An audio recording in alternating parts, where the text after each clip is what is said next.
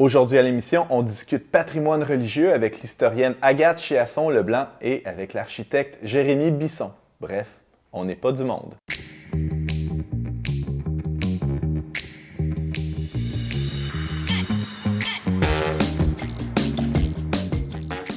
Bonjour et bienvenue à votre magazine Foi et Culture. Ici Antoine Malenfant, votre animateur pour cette émission où il sera question de patrimoine religieux au Québec. Et nous avons avec nous Sarah-Christine Bourriane. Bonjour Sarah-Christine. Bonjour.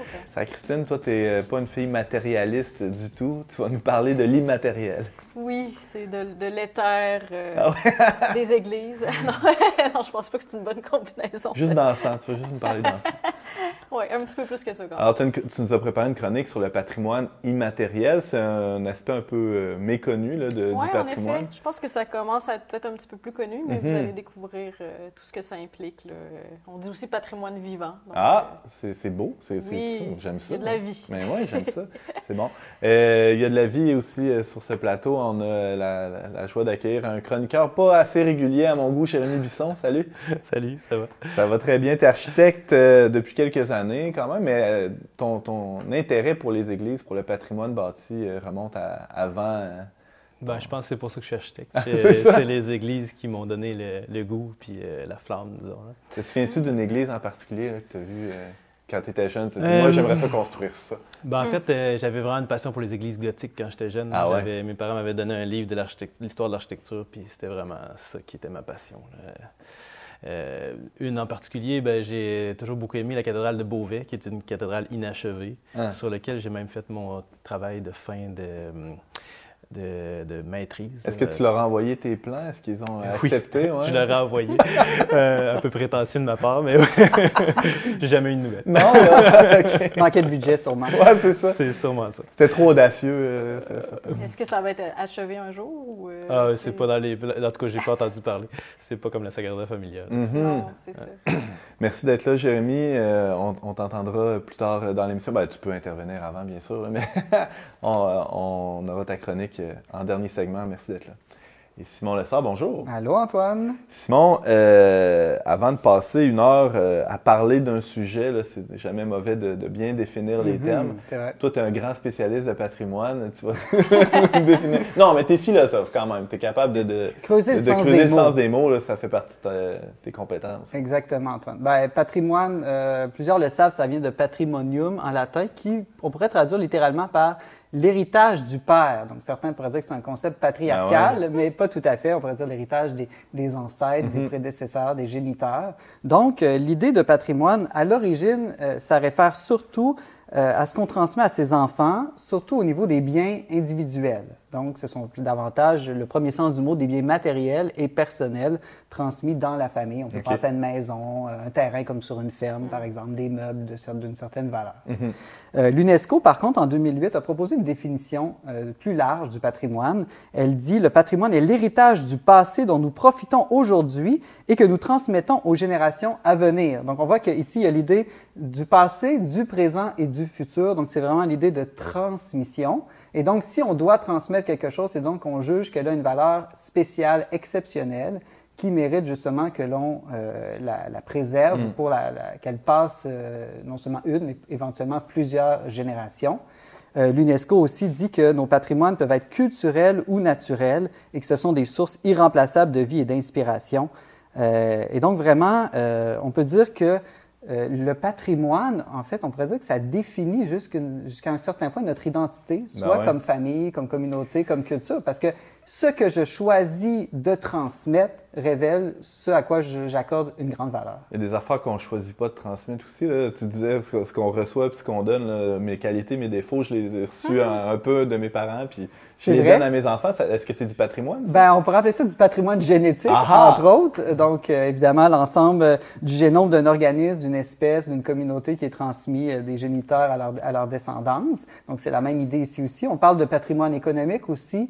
Donc l'ensemble des biens, mais des dettes aussi, ah, que l'on peut transmettre. Donc, il y en a malheureusement qui transmettent plus de dettes que de biens. Il faut faire attention. Euh, patrimoine naturel, évidemment, on pense euh, au bien commun qu'est la nature, surtout quand elle est peu touchée par l'intervention humaine.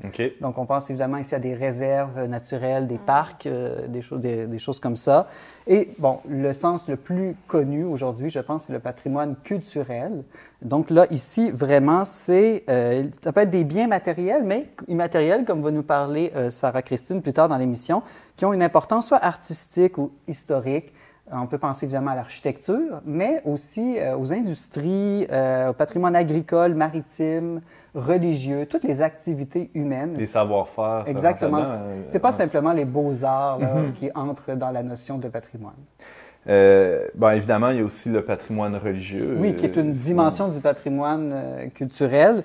on pense aux édifices, aux églises, mhm. évidemment, mais ça va plus loin que ça. Ça peut être toutes les pratiques reliées au culte ou à la célébration des rituels des différentes traditions religieuses. Au Québec, ça, ressemble à quoi? Est-ce qu'il y a des, institutions qui viennent soutenir le patrimoine? Alors, il y a le Conseil du patrimoine religieux du Québec qui, lui, investit ou octroie plutôt chaque année environ 15 millions pour, euh, en subvention pour la protection et la transmission, la mise en valeur du patrimoine culturel à caractère religieux mhm. euh, au Québec. 15 millions, par rapport à mon salaire, ça peut paraître beaucoup, mais euh, pour l'ensemble du budget du Québec et des besoins au Québec, je pense que c'est très peu.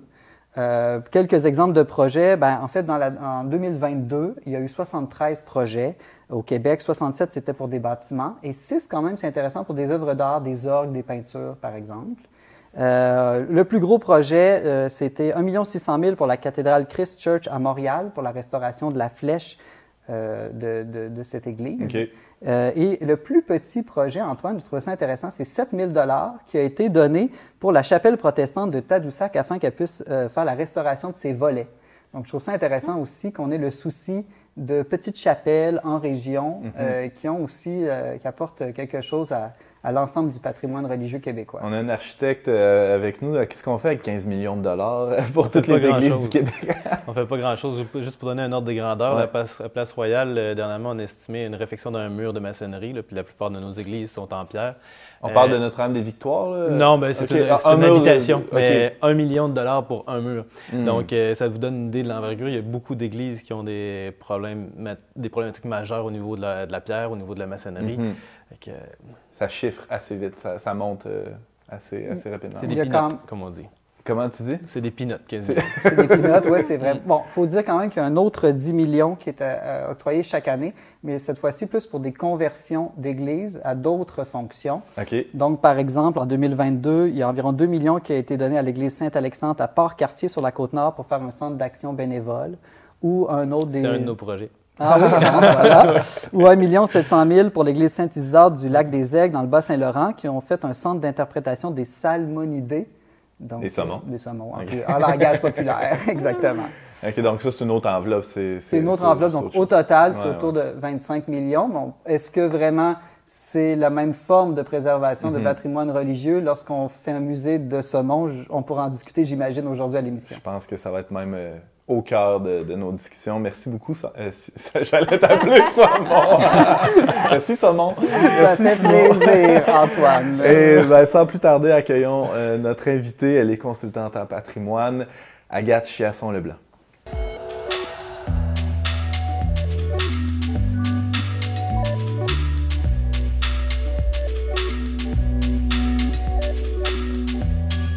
Agathe Chiasson-Leblanc. Bonjour et bienvenue en n'est pas du monde. Merci, bonjour Antoine. On est très heureux de vous recevoir. Formé en histoire de l'art spécialisé en patrimoine religieux, vous alimentez un blog passionnant sur les enjeux du patrimoine religieux. Ça s'appelle La Sacristine, euh, tout simplement sacristine.com. Oui, euh, je pense que la sacristine devait être déjà pris.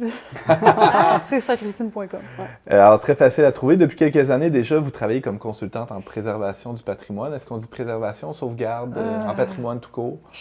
Je pense que mon titre, c'est consultant en patrimoine, mais ça ne veut pas dire grand-chose. Dans les faits, euh, on m'embauche pour, euh, surtout pour écrire sur le patrimoine euh, du Québec. ça peut être différents travaux. J'ai fait par le passé beaucoup d'inventaires patrimoniaux, par exemple pour des municipalités, des, des, recherches, des études patrimoniales sur des bâtiments. Mais depuis quelques années, je fais principalement de la rédaction pour le grand public, je dirais, de la vulgarisation beaucoup pour des sites Internet gouvernementaux. Ah ouais. Eh ben là, vous avez sillonné le Québec pas mal. J'aimerais savoir, êtes-vous découragé de l'état de notre patrimoine religieux? Euh, ouais, quand même. Mais j'essaie de ne pas l'être. Il faut rester dans l'espérance. Mais euh, oui, je trouve qu'il y, a comme une, il y a des choses mal comprises, là, incomprises. le patrimoine, c'est justement passer quelque chose aux autres, aux futurs, aux, futures générations. Puis il y a quelque chose qui passe pas, je pense, qui se, qui se transmet pas. On transmet euh, ben, des bâtiments, c'est sûr qu'il y, y, en a beaucoup. Euh, mais euh, est-ce qu'on comprend vraiment la valeur de, de, ce qu'on, de ce dont on hérite? Parce hmm. que pour transmettre ce dont on hérite, mais il faut vraiment comprendre la valeur de, de notre héritage. Puis je suis pas certaine qu'elle est vraiment bien, que, que, que la valeur est bien comprise. D'ailleurs, dans un texte publié sur votre blog, la sacristine, ben, sacristine.com, vous dites à propos du patrimoine religieux, c'est une déclaration quand même euh, assez forte, le choc. La question de la foi et de sa transmission, ce dont on parle, est la seule question préoccupante. Le reste appartient au domaine de la gestion immobilière. Qu'est-ce que vous voulez dire par là? Oui, la gestion, mais ben, c'est ça, c'est qu'on parle toujours de gestion. Qu'est-ce qu'on va faire avec les églises excédentaires? Comment on va les transformer? Qu'est-ce qu'on va faire? Mais le contenu, le sens, c'est quoi une église? Parce que contrairement à ce qui est dit partout, là, ce qui est véhiculé. Une, église n'est pas une salle communautaire. Une église est un lieu de culte.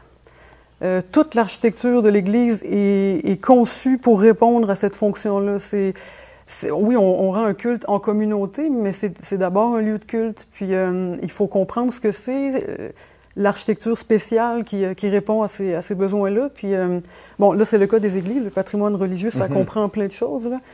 Mais euh, ouais, la transmission de, l'histoire du catholicisme, de, des, euh, du sens euh, des, œuvres d'art, la signification des œuvres d'art, l'histoire, l'architecture, toutes les valeurs associées aux églises, pas juste le bâtiment comme carcasse, comme enveloppe de pierre, là, finalement. Qu'est-ce qui, ben, je, je, pense, je vois Jérémy opiner comme ça, qu'est-ce qui, dans une église, Jérémy, nous, nous nous dit quelque chose de sa, de, sa fonction, de son sens. Agathe nous dit que c'est un lieu de culte d'abord. Euh, c'est quoi les indices de ça, euh, architecturalement parlant? La première chose que je dirais, c'est l'orientation. Dans une église, il y a un axe clair qui est orienté vers, euh, vers l'autel, vers le, maître-autel, dans le fond, originalement. D'habitude aussi, l'église est vraiment orientée, ça veut dire tournée vers l'est. L'abside est est tourné vers l'est. C'est quoi l'abside? Euh, l'abside, c'est le cœur, l'extrémité de l'église. On entre et la, fin de l'église, c'est l'abside où est-ce qu'il y a l'autel, le maître-autel, où est-ce qu'on célèbre l'Eucharistie. Ouais. L'est, euh, j'imagine, c'est pour représenter le soleil levant. qui est un symbole du Christ, c'est ça? Exactement. C'est ce que j'allais dire. Dans le fond, l'église est toute orientée vers le Christ qui s'en vient, qui est pour cette rencontre-là avec le Christ. Et donc, cette axialité-là, nous le, en témoigne, et cette axialité-là est, est comme euh, il y a une emphase qui est mise sur cet axe-là par euh, l'ornementation, par euh, la grandeur aussi, le, les, plafonds. les plafonds, c'est ça, exactement. L'ornementation, tu veux dire qu'il y a l'ornementation de plus en plus élaborée, plus on s'approche de ce point-là, c'est Tout à fait, mais aussi la, richesse qui nous fait comme tourner l'œil vers, vers le fond de l'Église uh-huh. ou vers le haut. Ça fait partie de, de cette orientation-là. Élever le regard et l'âme. Exactement. Moi, j'entends parler d'un architecte comme ça, puis ça me fait halluciner.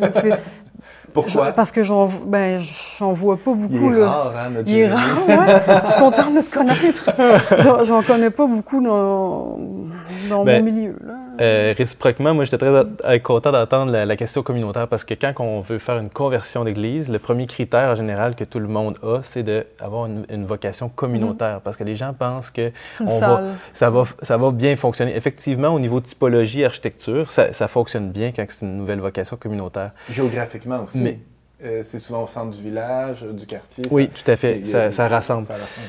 Par contre, ce qu'on ne comprend pas, c'est qu'on perd beaucoup en réduisant, euh, dans le fond, la vocation à, quelque chose de communautaire. Hmm. C'est aussi un lieu de contemplation, de silence, de recueillement, euh, hmm. un lieu de rite de passage. C'est beaucoup plus qu'une salle pour faire des soupers spaghettis. Oui, oui. Même les églises modernes aussi, là, je veux dire, c'est vrai qu'ils ont euh, une salle communautaire au sous-sol, justement. Ils sont plus l'espace est différent. Aussi, souvent, les églises modernes, ça va être un peu circulaire ou euh, les fois même le maître-autel est carrément au milieu, l'assemblée est autour, mais, mais il y a quand même toute la dimension sacrée qu'on évacue complètement quand on parle de, patrimoine des églises. C'est comme euh, complètement éclipsé, cette euh, dimension-là. Agathe, je vous entendais parler de, des œuvres d'art, euh, de, tout ce qu'on retrouve dans une église qui, qui est porteur de, sens. Est-ce que ça peut, tous ces éléments-là, peuvent nous aider, c'est un peu circulaire ce que je vais dire, mais nous aider à retrouver la foi, pour nous aider après à mieux préserver le patrimoine, pour nous aider à mieux retrouver la foi. c'est ça, cette transmission-là, est-ce qu'elle peut se passer dans, dans ce sens-là? Oui, en quelque sorte, oui. Euh, ben, la foi, c'est Dieu qui donne la foi, là, quand hmm. même, mais, mais il prend plein de chemins, plein de moyens. Puis euh, moi, dans mon cas, ça a joué un grand rôle là, dans ma conversion. Puis je sais que c'est le cas aussi de d'autres personnes, des jeunes il y, a, toute une, frange, on pourrait dire, de la population qui, est intéressée par euh, l'histoire de notre nation, on va dire, qui ont, même des jeunes qui ont une quête identitaire, mais spirituelle aussi. Là. Parce que dès qu'on se met à regarder un peu, à fouiller l'histoire du Québec, on tombe assez rapidement sur le catholicisme. C'est ça. Euh, oui, c'est ça. Donc, on peut pas juste balayer ça du revers de la main. Mm-hmm. C'est quand même assez important. Puis, l'art sacré est un un, moyen de conversion très puissant. Je, peux témoigner, là, puis pas juste l'art euh, visuel, la musique sacrée. Là, euh, moi, mon mari, ça a été vraiment la musique. Moi, c'est vraiment l'art visuel. Il y a des œuvres d'art qui m'ont...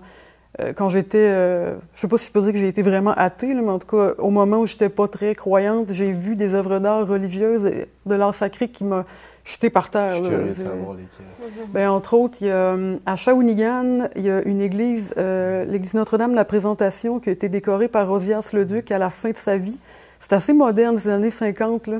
Puis dans le chœur, il y a la, Sainte Trinité, qui est une toile de 12 ou 13 mètres de haut. Est-ce que c'est l'église qui a été peinte au complet? Au complet, oui, au complet. Ouais, ça. Puis, euh, non, c'est ça, cette, cette œuvre-là, je pourrais en parler longtemps, mais elle est vraiment renversante avec les, il y a la Trinité, puis il y a les anges de chaque côté qui sont en révérence, comme ça. Puis euh, c'est haut, c'est majestueux, puis c'est, le style est un peu moderne, mais, mais en même temps euh, très sensible, très. Euh, je bafouille, mais justement, on n'a pas de mots. Là. C'est, on est devant ça, puis c'est très puissant. Mais le beau, en philosophie, c'est ce qu'on appelle un transcendantal, un grand mot pour dire que... la transcendance. Hein. c'est on pourrait dire, c'est une image de Dieu, ça mm. conduit à Dieu. Dieu est la beauté, comme il est le bien, la vérité. Donc, à partir de créatures belles, ça peut nous, mener jusqu'à l'essence même de la beauté qui est Dieu. Ah oui, la beauté, c'est ça. Il faut, euh, faut vraiment euh, pas évacuer toute la, beauté des églises, qui est à l'intérieur des églises aussi. C'est beau de, l'extérieur, mais toutes les œuvres d'art qu'il y a dedans, il faut les conserver, il faut les comprendre. Puis il faut, faut les montrer aux enfants, aux jeunes aux jeunes générations, puis leur expliquer le sens, parce que... On n'est pas éduqué à ça. Pas du tout. à lire une icône, à lire une Non, non, l'iconographie euh, religieuse, j'en conviens, là, c'est sûr que c'est pas... Euh, ça peut être un peu euh, difficile, là, quand on part de rien, là. Mm-hmm. Mais ça m'avait marqué, il y avait un article d'Emmanuel Lamontagne, votre collaborateur, qui, qui il disait qu'il avait vu des enfants qui n'étaient pas capables de reconnaître une crèche. Puis, comme moi, quand j'étais jeune, là, ça, ça, aurait été complètement inconcevable que des jeunes Québécois des enfants québécois reconnaissent pas une crèche. Il y en avait partout, il y en avait dans nos écoles, il y en avait. Mm. Euh, mais là, euh, c'est quand même un symbole fort de la chrétienté. Là, on ne parle pas d'iconographie religieuse compliquée. Là. Euh, des crucifix, des, des, Vierges Marie, des, des, crèches, des choses à la base. Là, il me semble qu'on n'est pas obligé de, catéchiser directement les enfants, mais ça fait partie de la culture, de notre histoire. C'est le, christianisme, quand même 2000 ans d'histoire. On mm-hmm. pourrait on pourrait transmettre quelque chose de ça, ne serait-ce que culturellement. Vous dites, Agathe, que, revenons sur l'œuvre d'Ozias Leduc un peu, qui, est quelque chose de moderne, c'est comme si... Euh, on s'attendrait pas à entendre ce mot-là euh, de la part d'une consultante en patrimoine ou de quelqu'un qui... C'est peut-être à cause de notre conception de ce qu'est le patrimoine, qui est quelque chose de figé dans le passé, alors qu'il y a... Il y a du patrimoine moderne, c'est rendu là, Non, mais il y a une question de transmission, c'est ça. C'est pas de muséifier les églises, mais c'est d'en faire quelque chose de, vivant. Euh... Ben, de l'art religieux, il s'en encore ben, aujourd'hui. c'est ça. ça, ça continue. C'est plus rare, mais mm-hmm. on a. Là. Simon, je pense que tu avais. Oui, je, me demandais, Agathe, moi je suis croyant, très pratiquant. Mm-hmm. Et puis quand on parle de préserver le patrimoine religieux matériel, les églises, je suis déchiré sur cette question-là.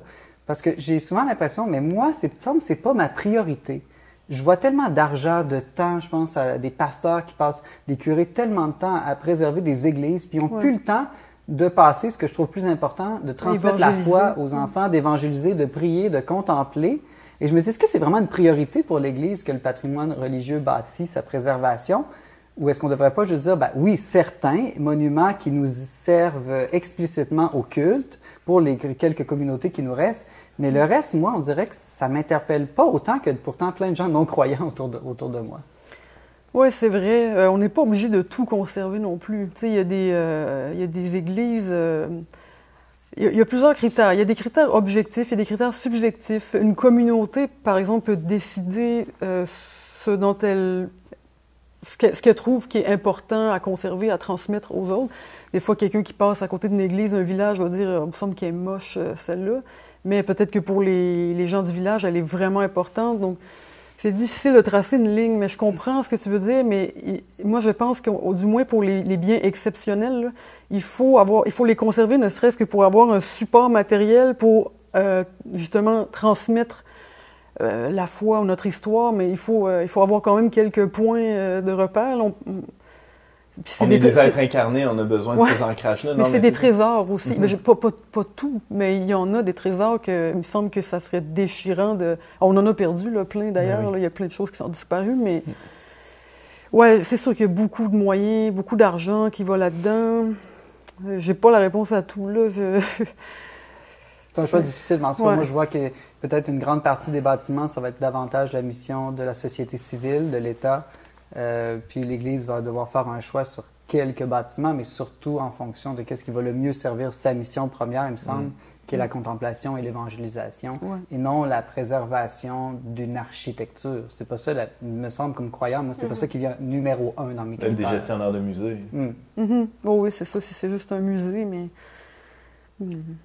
Ça, Christine, Je me demandais, euh, par votre expérience sur le terrain, vous parliez au début que vous répertoriez euh, différents aspects du patrimoine. Est-ce qu'il y a des, bons exemples inspirants que vous vous êtes dit, ah, ça c'est vraiment, euh, c'est dans le juste mille de, la manière dont il faudrait sauvegarder le patrimoine, ou au contraire, euh, vous avez que des, des mauvais exemples en tête, j'espère pas, mais... non, là, des églises, vite, vite comme ça, je pas nécessairement des églises, ça peut être... Oui, bien, à un moment donné, j'avais fait un petit billet sur le calvaire de Saint-Élie de Caxton, qui est pas très loin de chez moi, que j'aime bien. Mm. C'est un calvaire, mais c'est aussi un lieu de promenade. Les gens euh, du village ou même ceux qui visitent le village, ils, vont, euh, ils vont marcher ou en vélo, ils se promènent avec leur bébé en poussette. Euh, c'est, à l'automne, c'est magnifique parce que c'est en plein, en plein milieu du bois. Toutes les couleurs d'automne, c'est dans la forêt, c'est sur une montagne. Et puis il y a des œuvres d'art, il, y a un chemin de croix, puis mmh. en haut il y a un magnifique calvaire, et puis c'est encore utilisé par euh, des catholiques. Là. On peut aller mm. faire un chemin de croix là. Il y a des messes, des fois, il y a des, temps forts dans l'année où il y a plus de fréquentation de, fidèles.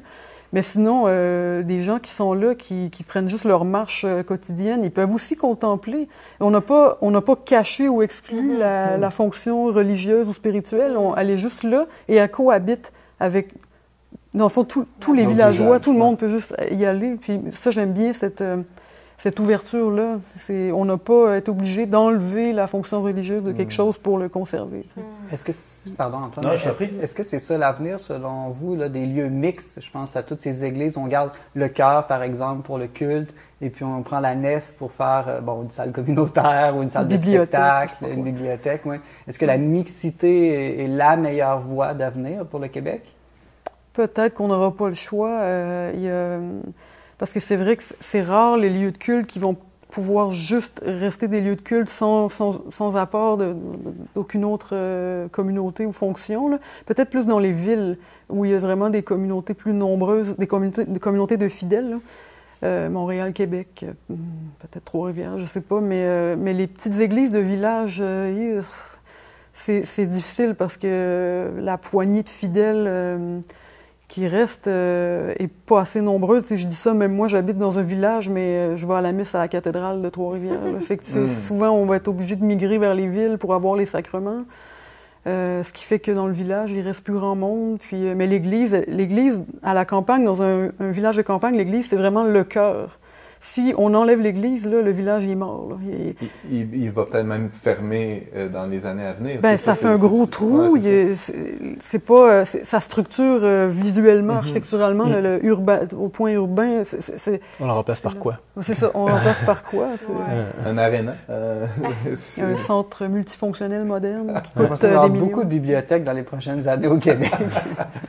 Mais ça, c'est un problème, c'est qu'on peut pas remplacer toutes les églises par des bibliothèques ou des salles de spectacle euh, ou, des lieux de rassemblement. il y a une limite à, il y a une limite, cette idée-là. La, capacité à, quoi, à Québec, dans le Vieux-Québec, c'est déjà atteint. On ne sait plus quoi faire avec les, La mixité, c'est une solution, mais ça a ses limites aussi. Comme à Québec, il y a tellement trop d'églises pour les besoins. Par mm. exemple, Notre-Dame de la Jacques-Cartier est un exemple où est-ce qu'il y a eu une mixité pendant longtemps, puis là, je pense que ça ferme ou c'est fermé. Euh, ah sur Saint-Joseph. Sur Saint-Joseph. Des organismes communautaires. Oui, c'est ça. Mais le, la, le problème, c'est cette quantité énorme pour le peu de besoins qu'il y a dans l'Église. Puis là, il y a des choix difficiles qui doivent se faire. Puis quand on parle de mixité, je pense qu'on peut peut-être pas mélanger n'importe quelle fonction ah. avec le culte, là, des choses, des fois, là, on lit. Bon, souvent, c'est des, au privé, des gens qui vont acheter une église qui vont faire. Euh, un, mini, un mini-pot, une discothèque, un spa. Euh, bon, ça, c'est sûr que ça peut. En tout cas, même matériellement, je ne sais pas comment ça pourrait marcher avec euh, la fonction du culte là, en même temps. Mais il y a des fonctions qui se prêtent mieux à ça. J'ai toutes sortes d'images en tête. tu fais la messe, puis à travers la, vitre, tu vois des gens dans le spa. Ouais, il faut enlever le tabernacle, en tout cas, quand il y a certaines chemin de croix, peut-être que ça se conjugue bien. Ah, 13e station. Ah ouais? Birthday! Faut juste être créatif. Agathe Chiasson, Leblanc, consultante en patrimoine et blogueuse euh, pour le blog sacristine.com. Merci beaucoup euh, pour ces éclairages. Restez avec nous pour euh, la suite de l'émission. La, discussion continue si vous le voulez bien.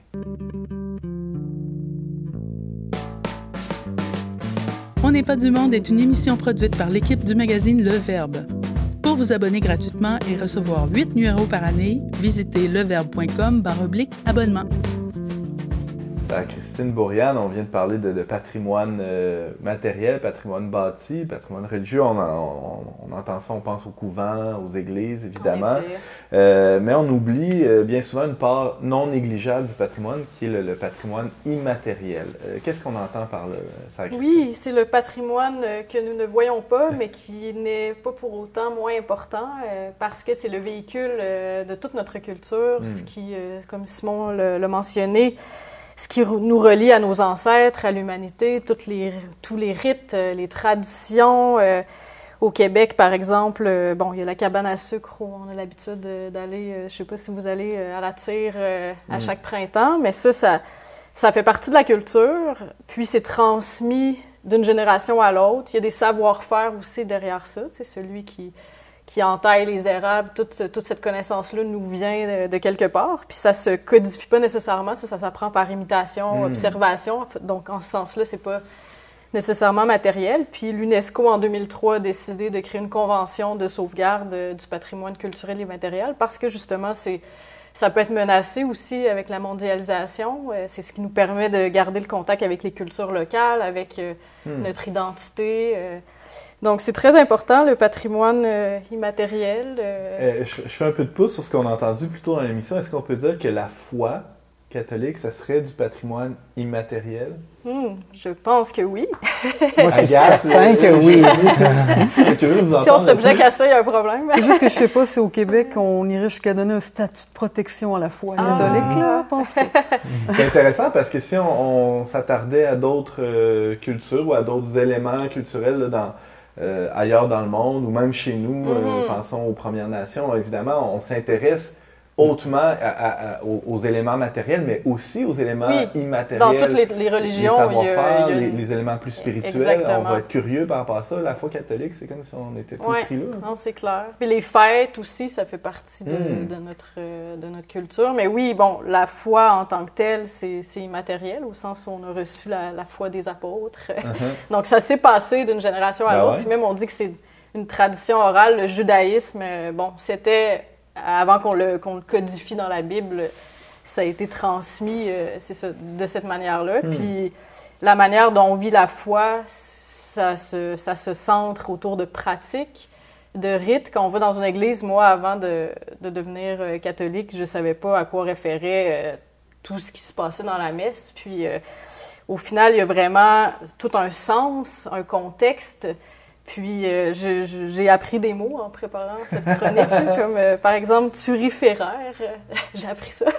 Celui qui fait, qui fait l'encensement ben euh, on n'encense pas de n'importe quelle manière. Ah donc, euh, parce que moi, si on me demandait de faire l'encens, bon, c'est sûr que ça a l'air facile. non, mais c'est intéressant comme exemple parce qu'on voit que le patrimoine matériel, on peut garder l'objet, l'encensoir, mais pas savoir à quoi ça sert, ben son symbole ou comment bien l'utiliser. Ça, mm-hmm. c'est toutes des questions qui relèvent du patrimoine immatériel, si je comprends bien. Comment, comment, on utilise ça, euh, Simon, ben, Comme ça, trois petits coups, là. Il faut que tu le fasses au bon moment, à l'offertoire surtout. Mais trois, quatre endroits, tu peux le faire dans la mais la fumée qui monte, euh, c'est le symbole de la prière qui monte au ciel? Le ben sens, hein, c'est ça, le sens qui est perdu souvent quand on est juste au niveau de l'objet. Exactement, il y a toute une symbolique spirituelle à ça. Puis c'est vrai que si tu regardes ça dans un musée derrière une petite vitrine avec une petite description, euh, hmm. le goupillon, euh, ça sert à asperger une assemblée, mais tu sais, c'est pas super intéressant ou signifiant. Alors que si tu vis la liturgie pascale, euh, que ça fait du sens pour toute une communauté, qu'on se rassemble autour d'une même signification, ben là, c'est vivant, en fait. Le, patrimoine euh, culturel immatériel, justement, ça, ça doit être gardé vivant. On l'appelle d'ailleurs patrimoine vivant. Exactement. Puis euh, ça évolue, ça, ça, se passe aussi de, de, de personne en personne mm. aussi. C'est ce que je trouve intéressant aussi d'une des caractéristiques, c'est qu'il y a des personnes qui sont porteurs de, de tradition. Puis euh, c'est là qu'aussi on peut faire le lien avec le patrimoine bâti ou euh, euh, l'orfèvre, par exemple, lui, ben, il va être capable de, restaurer des, des, objets religieux, du mobilier religieux, mm-hmm. mais c'est qu'il y a un savoir-faire derrière ça qui, qui est utilisé puis qui peut se perdre à ben tout moment. comme au Québec, ben, j'essayais de trouver un orfèvre puis j'en ai pas trouvé.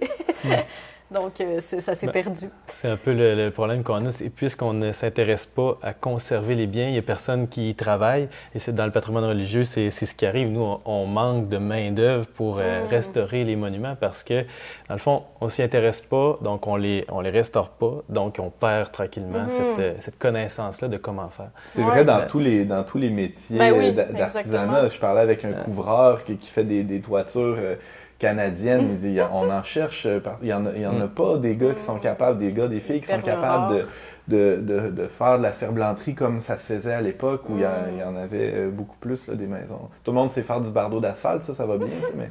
On voit bien aussi que c'est pas de la muséification. Parce que je pense, par exemple, quelqu'un dirait, moi, je veux sauvegarder le patrimoine naturel de telle espèce animale si je vais tuer des animaux, je les euh, empaille puis je les mets comme décoration dans mon salon, est-ce que vraiment je fais une œuvre de patrimoine? Non, c'est si je sauvegarde leur habitat puis que l'espèce demeure vivante et se reproduit. J'ai l'impression qu'aujourd'hui, on fait de la taxidermie beaucoup avec les bâtiments puis les objets religieux. Mm. Excellent. Et en, fait, euh, c'est plus du patrimoine réellement, c'est peut-être une préservation au niveau architectural, mais on peut pas parler vraiment de sauvegarde de, toute la dimension religieuse. Oui, exactement. Ça devient comme un peu folklorique. Mm C'est plus, euh, c'est ça. Ça fait plus partie de notre culture ou. Euh, donc ça, ça, vient euh, ajouter au fait que le patrimoine immatériel, immatériel, est vraiment essentiel même à la survie du patrimoine matériel. on peut déduire ça.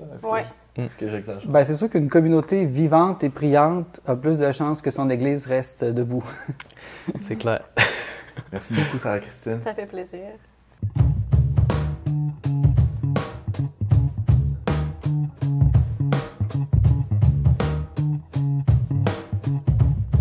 Jérémy Bisson, bonjour.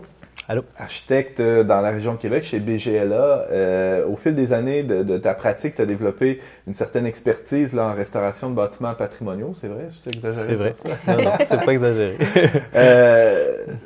C'est une question qui nous revenait là, en, équipe là, quand on préparait cette émission-là. C'est on aurait besoin que tu nous aides, Jérémy, à discerner c'est quoi les, critères qui peuvent euh, aider une communauté à, faire des bons choix en termes de, sauvegarde du patrimoine. Bon, la première chose, c'est de déterminer c'est quoi, qu'est-ce que tu veux dire par communauté. Est-ce que c'est la communauté de fidèles? Est-ce que c'est la communauté qui habite le village, par exemple, d'une église qu'on veut préserver? Uh-huh. Parce que ça ne sera pas les mêmes, euh, les mêmes critères. Prenons euh, dans un premier cas de figure peut-être une communauté fidèle relativement vivante qui, qui, se rassemble d'une manière régulière puis qui aimerait ça euh, garder son église ouverte. Ben, je dirais que dans, dans ce cas-là, c'est plus le curé qui serait apte à répondre à la question qu'un architecte. euh, parce que, comme disait Simon tout à l'heure, euh, dans le fond, la, vocation de l'Église, c'est, c'est pas la sauvegarde des bâtiments, c'est, c'est vraiment l'évangélisation et le, et le culte.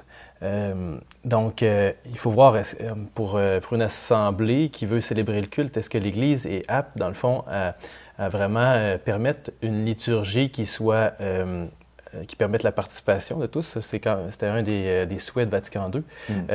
que, que, la liturgie puisse permettre aux laïcs de participer plus pleinement au culte. et l'autre chose, c'est que qu'elle permette l'Église de comprendre le sens du culte. De, je parlais d'orientation tout à l'heure. je pense que c'est les deux éléments principaux. Mm-hmm. Cette orientation-là, qui est dans le fond, euh, de, dans le fond de s'élever, de, de, rencontrer Dieu et, que, et de s'élever vers lui d'une certaine façon, et euh, d'être ensemble, de former un corps pour, euh, pour célébrer, pour rendre grâce, pour aussi se connaître davantage mm. entre, entre fidèles. Moi, j'ai une mentalité de curé, je vois d'autres critères.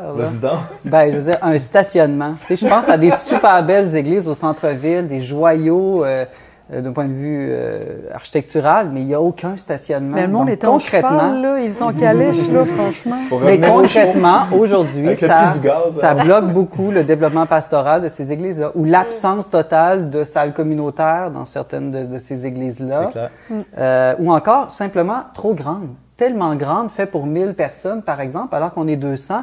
200, c'est une belle communauté vivante, mais mm. dans une église faite pour 1000, on a l'impression que c'est mort, qu'il n'y a pas d'ambiance. Donc, moi, je trouve que s'il y a d'autres critères comme ça euh, à, réfléchir quand une Église est en vue réellement d'une communauté chrétienne. Mm-hmm. Tout à fait. Ben, on peut penser, par exemple, à l'Église Saint-Jean-Baptiste dans le quartier... Euh, dans les, euh, du même nom, à Québec. oui, dans le quartier Saint-Jean-Baptiste, exactement. qui, dans le fond, a été fermé au culte, je pense, pour exactement les raisons dont tu parles, parce qu'il n'y a aucun stationnement, salle communautaire qui était pas vargeuse, c'est ce qui... En bon français. En bon français. Euh, donc, euh, oui, c'est sûr que ces critères-là sont, sont, bons aussi. Euh, et l'autre critère qu'il aurait pu y avoir aussi, c'est de dire, est-ce qu'on est, on est en ville, il n'y a pas de stationnement, mais est-ce que ça peut être l'occasion d'évangéliser cette... Parce que hmm. c'est souvent les quartiers les plus denses qui n'ont pas de stationnement. Donc, les quartiers où est-ce qu'il y a le plus de possibilités de, toucher des gens concrètement. En tout cas, il y a hmm. plusieurs... Ah, ça, c'est un bon point. Il y a l'église Saint-Roch, proche de Saint-Jean-Baptiste. Exactement. Qui est des gens les plus démunis de la ville. Qui pourrait ou qui aurait pu remplir cette fonction-là. Oui, bien, si elle est ouverte, ça peut devenir un lieu d'accueil, d'évangélisation, de fait. Ben, c'est intéressant parce que là, ça, ouvre la porte à la possibilité peut-être d'avoir des églises qui ont, qui ont chacun une, une, vocation un peu différente en ah. fonction de leur emplacement. Saint-Roch serait un bon exemple de ça, mais Saint-Thomas d'Aquin, par exemple, a une vocation plus les jeunes, les, universitaires, en tout cas. Saint-Thomas d'Aquin, qui est une église près de l'Université Laval à Québec. Bien, c'est ça, ça, soulève, ce que tu viens de dire là, Jérémy, ça soulève un, enjeu qui est la, la grande différence entre euh, la préservation du patrimoine en milieu urbain dense euh, banlieue et euh, milieu rural. Agathe en parlait un peu plus tôt dans l'émission. Prenons un autre cas, une communauté rurale qui, qui a une faible, disons, participation au culte, une, poignée, une quinzaine de, de, croyants qui, qui, vont à la messe chaque semaine. C'est pas suffisant pour payer le chauffage, on le comprend bien, spécialement au Québec où il fait très froid parfois. Et là, euh, la fabrique décide de vendre, c'est un cas de figure qui arrive, vendre l'église, le bâtiment à la, euh, à la municipalité pour un dollar. Mm. Si nous sommes euh, les, décideurs dans cette municipalité-là, ici autour de la table, comment on prend la bonne décision pour que le clocher reste? Parce que je pense qu'on peut désirer qu'il reste, même si on n'y a, plus de, a plus de culte. Bien, c'est toujours une, décision très embêtante. Il y a certaines municipalités où est-ce que la volonté euh, est très forte des citoyens de conserver. Donc là, euh, les sous vont être investis dans le fond pour en faire un lieu de rassemblement. Euh, une, quelque chose qui, une fonction qui manque finalement dans le village, puis qui, mm. on en profite besoin, pour répondre à un besoin, exactement. mais il y a d'autres municipalités où est-ce que l'autre est là, ou même la, la, population n'est pas assez grande pour subvenir vraiment euh, aux, besoins d'entretien, de chauffage du bâtiment, eh là, c'est plus embêtant. Souvent, il va y avoir des, euh, investisseurs privés qui, peuvent se montrer intéressés. Là. On, connaît des exemples. Il y a une église qui il y a des bitcoins qui sont euh, mm. logés au sous-sol. Je pense que c'est en Estrie. Mm-hmm. puis là, ben, dans le fond, cette église-là a été vendue à une propriété privée. Puis on peut se demander, est-ce qu'il aurait dû avoir des clauses, dans le fond, qui qui encadre un peu la vocation qui est, possible de faire dans une église. Euh, mais en même temps, ces clauses-là, ces restrictions-là, il faut, faut être euh, conscient que ça risque de mener à une démolition éventuellement hmm. parce qu'il n'y hmm. a pas d'acheteurs intéressés pour euh, conserver des églises vides qui coûtent très cher à entretenir. Oui, ouais, allez-y. Ben, en t'écoutant parler, on voit que le fait que l'Église reste ouverte au public et une dimension communautaire semble centrale, même si c'est pas a priori une salle communautaire, mm. comme le disait Agathe euh, au début de l'émission. Mais moi, ce que je me demandais, c'est quand une église finit par être transformée en condo de luxe, est-ce qu'on peut dire que c'est un échec du point de vue de la sauvegarde du patrimoine religieux? Ou c'est quand même une. Oui, tu dirais que c'est un échec? ben, des fois, il y a du, façadisme aussi. On regarde le, devant. Ça devient des propriétaires privés. Il n'y a plus moyen d'entrer à l'intérieur. Il n'y a plus de dimension communautaire. Mais bon, c'est peut-être un échec une démolition. Aussi. Oui, euh, aussi. oui, parce que euh, dans le fond, c'est juste une question de typologie. On ne peut pas mettre une fonction qui est sérielle euh, dans un bâtiment qui est fait pour une vocation spécialisée. C'est-à-dire qu'on a un grand espace ouvert, puis là, on vient comme tout fermer. Mm-hmm. Ça ne fonctionne pas. dans les faits, ces appartements-là, souvent, sont même pas intéressants. De fait, je pense... Par exemple, euh, je pense à l'école de cirque de Québec, qui, eux, avaient du mal à trouver un aussi haut local, mm. mais ça, garde ça garde pas sa fonction religieuse, donc ça, c'est peut-être un cas euh, limite, ou je sais pas trop. on pourrait dire qu'au niveau architectural, c'est une réussite, ça a été euh, comme acclamé partout, mais au niveau préservation du patrimoine religieux, selon moi, c'est un mm. échec. mais... C'est pas Mais dans une, dans une population oui, qui n'a... Oui, vous pouvez, pas, vous pouvez casser le, par, le party à vous êtes en plein droit. Je suis casseuse de party. Oh ouais, non, mais c'est... Euh, oui, mais le Québec n'a majoritairement plus la foi. C'est peut-être moins de 1 ou 2% des gens qui pratiquent régulièrement la foi catholique. Est-ce que c'est pas tout simplement normal jusqu'à un certain point que la très vaste majorité des églises au Québec n'auront plus une fonction religieuse, une fonction de culte? C'est sûr. Je pense que j'ai répondu à la question. mais... c'est sûr, la question, c'est est-ce qu'il faut euh, euh, se battre contre ça ou pas, euh, dans le fond, je pense. Puis mm. moi, j'ai, comme, j'ai un peu le même dilemme que tu parlais tantôt, mais comme architecte, c'est sûr que ça me fait toujours de la peine de voir une église qui est transformée ou qui est démolie.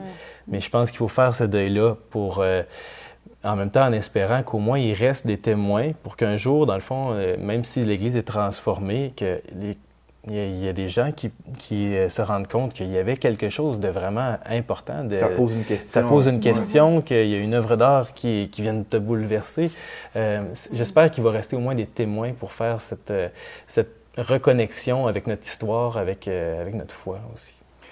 Jérémy, je m'adresse d'abord à l'architecte en toi. Est-ce que il y a quelque chose qu'on pourrait faire mieux pour que nos églises soient on parlait de stationnement tantôt, euh, on n'est plus en calèche, Agathe le soulignait très justement. Quoi que peut-être dans, le coin où vous dans, habitez. Dans mon village, on est des Amish, nous autres, on n'a pas de télé, mais pas de, pas de char Pas de char. Pas de calèche. Euh, faire du vélo. Ouais, c'est ça. Ouais, ben ça, c'est une belle solution. Mais eh, comment les églises pourraient être mieux ajustées, bon, sans euh, changer pour du mobilier Ikea, là, mais mieux ajustées à, la réalité des, croyants aujourd'hui? Pensons d'abord aux paroisses plus vivantes. Là. Y a-t-il des, ajustements qui pourraient être faits? Bien, je pense que le, premier problème, c'est qu'on n'a pas de réflexion sur la liturgie. Euh, on est passé de. Il y a eu une réforme liturgique après Vatican II. Euh, il y a eu toute une, réflexion qui s'est faite, qui a avorté, je pense, parce que dans le fond, il y a eu. Euh, un, trop grand, grande confrontation entre des des courants idéologiques. Des courants idéologiques, des traditionnalistes et ceux qui, ben, bref, les, promoteurs de la messe à gogo. Là. Mm. Euh, donc, euh, puis là, on, s'est figé dans une, euh, une, façon de vivre l'Eucharistie qui est très euh, comment dire, qui ne répond pas nécessairement à ce que Vatican II voulait, euh, mais qui n'est plus non plus euh, la liturgie telle qu'elle était vécue avant, moins riche, bref. ce qui fait que on, Une espèce de compromis tiède ou... On a un compromis tiède, exactement, puis qu'on ne sait plus trop, les bâtiments, dans le fond, ne savent plus comment soutenir cette liturgie-là, parce que bref, on ne sait pas qu'est-ce qu'il y a à soutenir. On met la chorale puis euh, l'orchestre dans le chœur parce qu'on n'ose plus les mettre dans le jubé, mais en mm. même temps, le son était pensé pour que les chanteurs soient en haut à l'arrière et non en avant. Mm. Exactement. Mais en fait, je pense qu'on a peur de faire des grands chantiers, alors que nos églises, justement, si on veut que ce soit du patrimoine vivant, il faudrait penser comment on peut les adapter à notre liturgie. Je parlais tantôt de participation et d'orientation. Euh, moi, il y a beaucoup d'Eucharistie que j'ai vécu dans un sous-sol qui était beaucoup plus intéressante que dans une église, parce que à l'église, par exemple, on n'avait pas l'impression qu'il y avait un corps, euh, euh, on avait une coupure entre l'assemblée puis le, le clergé. Les gens circulent dans le cœur autour du tabernacle, c'est comme un un, va-et-vient constant. des fois, hmm. c'est qu'on se demande hmm. qu'est-ce qui se passe, mais en tout cas. Ils ont l'air d'avoir du fun, les autres là-bas. oui, il y a comme huit madames là, avec leurs sacoches qui tournent autour de l'hôtel. en tout cas, on voit ouais, ou, ou, la, une grande nef où les gens sont très dispersés, euh, très loin les uns des autres. Le son qui ne favorise pas qu'on s'entende bien, qu'on participe au chant, comme tu hmm. dis, au niveau de la chorale. Le son est parfois euh, fait pour euh, justement avoir un spectacle unidirectionnel. Un bon chanteur en avant dans une église, ça peut être pas si mal, mais c'est. Mm. Quand il y avait 800 personnes dans l'église puis qu'il y avait cinq messes le dimanche, on comprend aussi pourquoi c'était pensé de cette manière-là. Oui. Ça aurait été difficile. Des lieux avait oui, l'acoustique, puis le fait que, ben, il faut loger beaucoup de gens, donc c'est normal que la nef soit très grande. Tout à fait, tout à fait, c'est sûr. Mais en même temps, là, avec les, euh, dans le fond, la, réforme qui a voulu être instaurée par Vatican II, cette participation-là qu'on veut donner, euh, il faut réfléchir à, comment euh, casser un peu cette division-là qu'on a toujours eue dans les églises au Québec, dans le fond, entre la nef puis le chœur, et de venir faire vraiment une, liturgie qui est participative.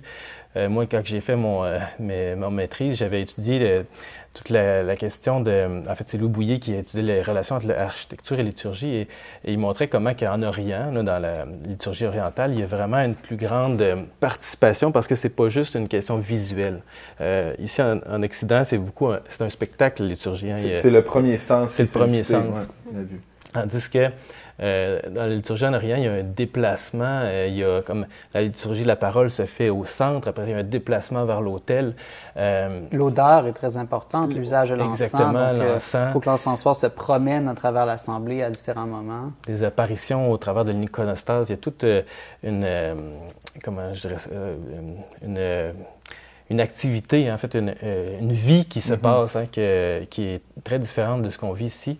Et je pense qu'il faut travailler à repenser, dans le fond, notre, euh, notre façon de vivre la liturgie pour être capable après de définir ce qu'on a besoin hmm. au niveau de nos lieux. Euh, je pense que c'est Aristote qui dit que le, corps est la forme de, de l'âme. Je me trompe pas.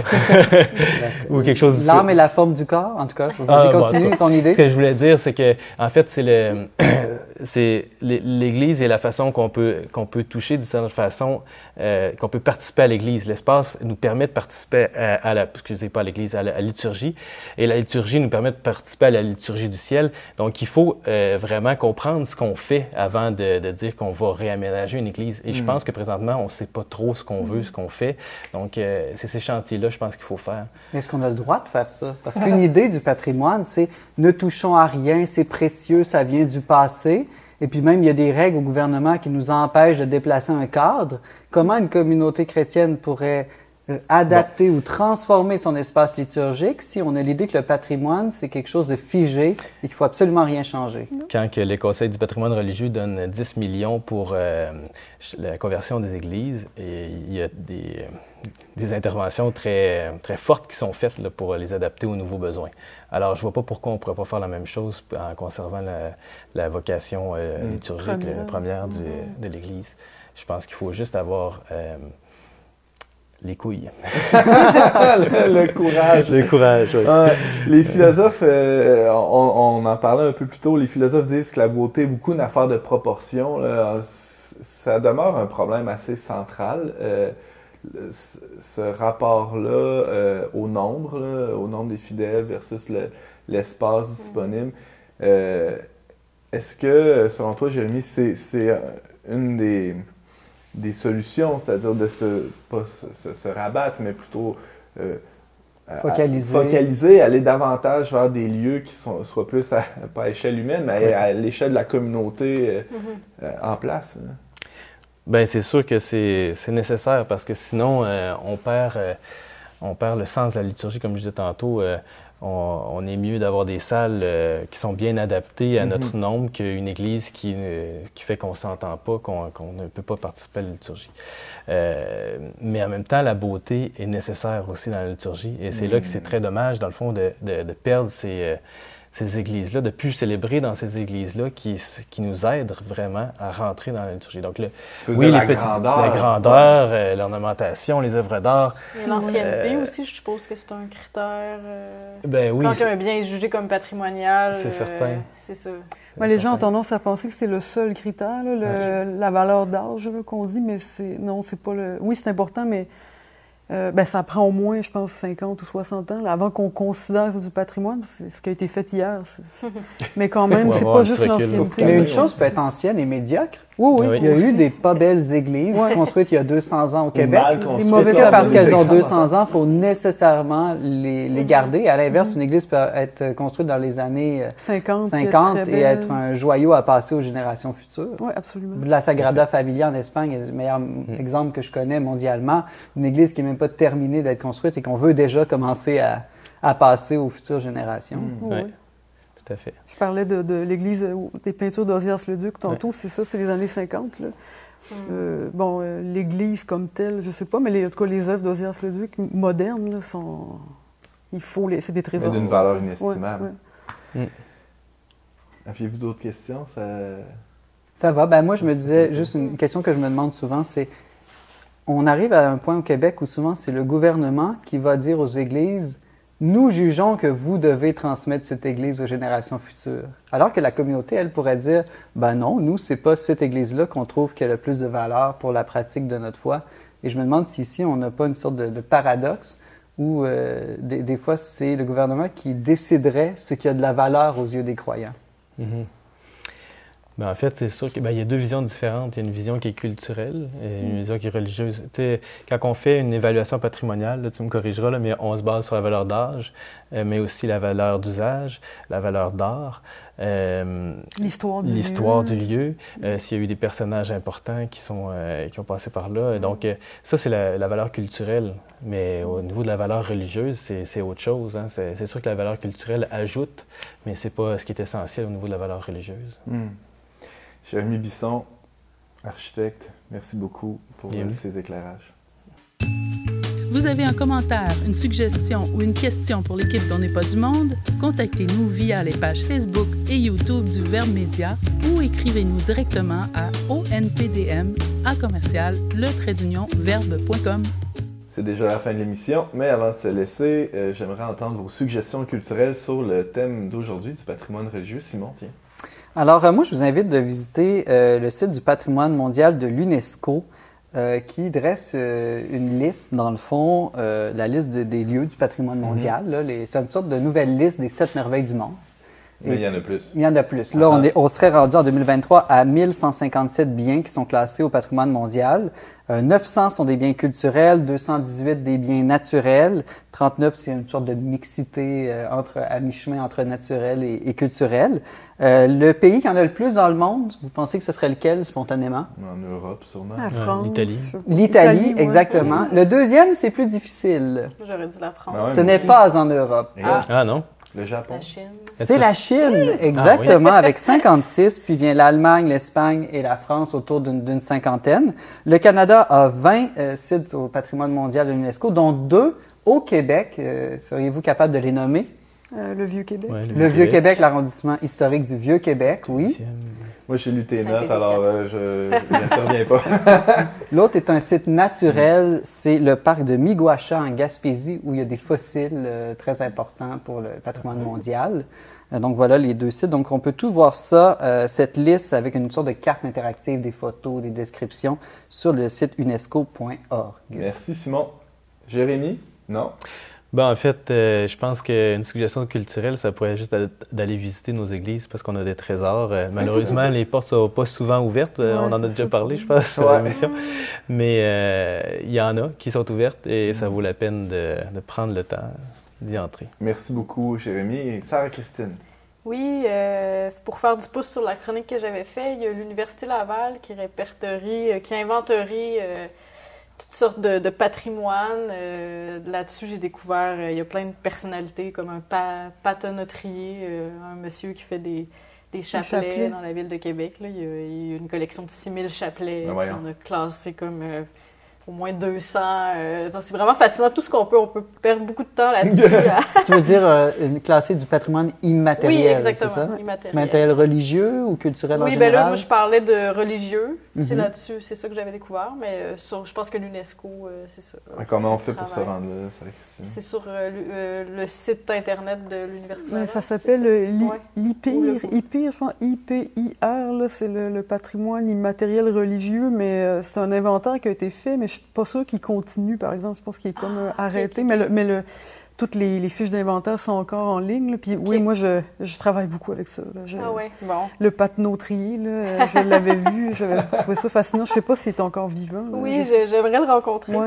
qu'on fera une entrevue avec lui. Ça fera l'objet d'un futur reportage de Sarah Christine. Puis il y avait aussi euh, le balado Mémoire d'Augustine que j'avais découvert. un podcast où il y a plusieurs épisodes, six épisodes pour retracé euh, par le biais de témoignages euh, de religieuses, interviewées par une journaliste, euh, les différents aspects de leur vie. de, la, vie la communauté des, des, Augustines. Oui, exactement. Le premier hôpital de Québec. Puis, hmm. Donc, c'est vraiment, si on, veut découvrir, c'est une forme de patrimoine vivant aussi, parce qu'ils sont encore là, ils œuvrent. Mm-hmm. Puis ça parle de, de prières, de soins. De... Donc, vous irez découvrir.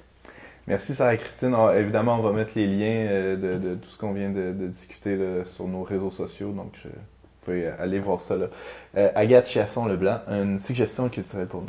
Euh, oui, il y a une exposition que je n'ai pas vue encore, mais je peux quand même le mentionner. C'est au Château du Frêne à Montréal. C'est une exposition sur Guido Niccheri. Ça s'appelle du profane au sacré, je pense, ou du sacré au profane, en tout cas, un ou l'autre. Euh, euh, Guido Niccheri, c'est un artiste italo-montréalais euh, qui est un maître verrier, maître du vitrail. Ah. Il était, il est mort. il était fresquiste, peintre, décorateur d'église. Il a fait surtout de l'art religieux, mais aussi de l'art profane. Et le château du Frêne, c'est une, une résidence bourgeoise dans Maisonneuve qui a été décorée par lui. Hmm. C'est une de ses œuvres profanes, justement. C'est magnifique, là, je suis déjà allée. C'est très beau euh, à visiter, juste le lieu. Mais là, il y a une exposition qui dure, je pense, jusqu'à l'été prochain. Euh, vraiment le centré sur euh, le travail de Nikeri, autant profane que sacré. Merci beaucoup, Agathe. Moi, je vous recommande le blog d'Agathe, sacristine.com, toutes sortes d'articles sur le patrimoine religieux, surtout le patrimoine vivant également, le patrimoine vernaculaire. Hein, les objets de piété populaire, euh, les croix de chemin, c'est euh, vraiment passionnant. Euh, merci d'avoir été avec nous. Merci à nos chroniqueurs d'aujourd'hui, Simon, Sarah-Christine et Jérémy. Merci à vous d'avoir assisté à cette émission. je vous invite à nous suivre en format balado ou en vidéo sur Facebook, YouTube. Pour tous les détails, visitez leverbe.com. Je remercie aussi Barthélémy Rieux et Marianne Martin à la technique et on se retrouve bientôt pour une autre émission. On n'est pas du monde.